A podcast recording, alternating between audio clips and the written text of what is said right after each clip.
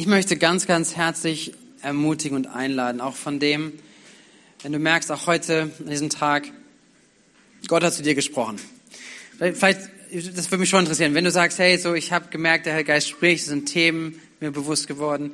Wer hat das erlebt heute? Mega. Eigentlich fast jeder, oder? Ist doch genial. Hey, das, und wie wichtig ist das, oder? Wie wichtig ist es, dem zu, dem zu stellen? Und was ich richtig gut fände, ist, ähm, wenn, wenn ihr merkt, was ich von, dem Tag heute, die nächsten Tage, nächsten Wochen, sage, hey, Gott hat diesen Moment genutzt und mein Leben in Freiheit geführt. Vielleicht in einer Sache oder in einer großen Sache, ähm, grundsätzlich, gebt es als Zeugnis bitte wieder rein. Gebt es mal weiter, so dass ähm, ähm, dass wir auch das weitergeben können, dass wir dass wir äh, einfach davon Zeuge sind, davon was Gott tut. Ja, ob es dann auch mal ein Teil des Gottesdienstes ist oder auch dann eingebaut werden kann oder in der Predigt oder sowas, weil ich glaube, es ehrt Gott und es baut auch deinen Glauben. Ja, weil es dich baut, dein Glauben baut, sagen, hey, Gott ist dran, Gott hat was angefangen und er wird es auch weitermachen. Ich möchte, bevor wir das hier, alles was hier drinne ist, auch noch in Schredder tun. Ja, so alle, alle Themen, die hier drin sind und auch wirklich sagen, das bleibt hier, das wird, ist einfach, es ist am Kreuz und das Blut von Jesus ist da drüber. Es ist einfach seine Kraft, die wir ausrufen darüber. So, dass wir es einfach nochmal auch nachher machen werden. Bevor wir das machen, ähm, möchte ich äh, uns ermutigen, in so einen Lebensstil, auch ganz bewusst, einen Lebensstil in Freiheit zu investieren. Das war in eurem Skript oder in den in Unterlagen ist es so die letzte Seite.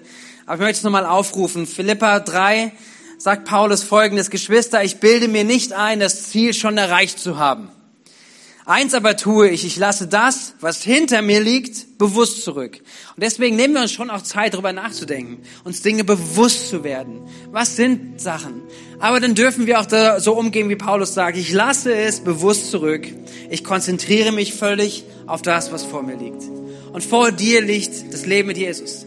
Vor dir liegt das Leben in der Nachfolge. Vor dir liegt das Leben in dem, wo er dich hineinsendet, hineinzugehen. Und er sagt, ich laufe mit ganzer Kraft diesem Ziel entgegen, um den Siegespreis zu bekommen. Den Preis, der in der Teilnahme an der himmlischen Welt besteht, zu der uns Gott durch Jesus Christus berufen hat.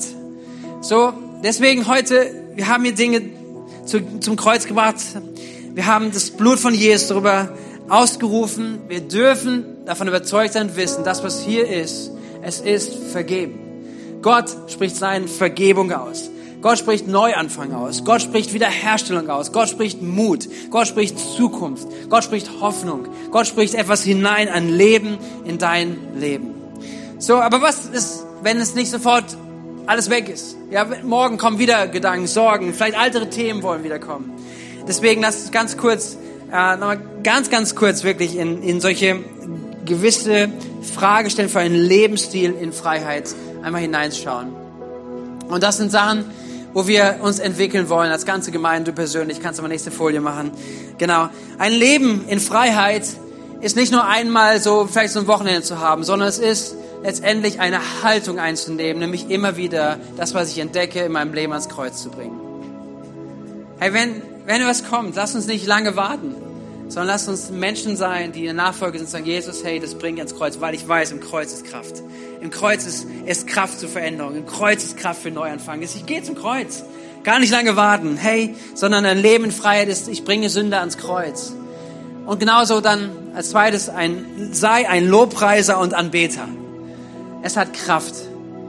Lass uns unseren Tag nehmen im Lobpreis und Anbetung. Vor Gott zu stehen.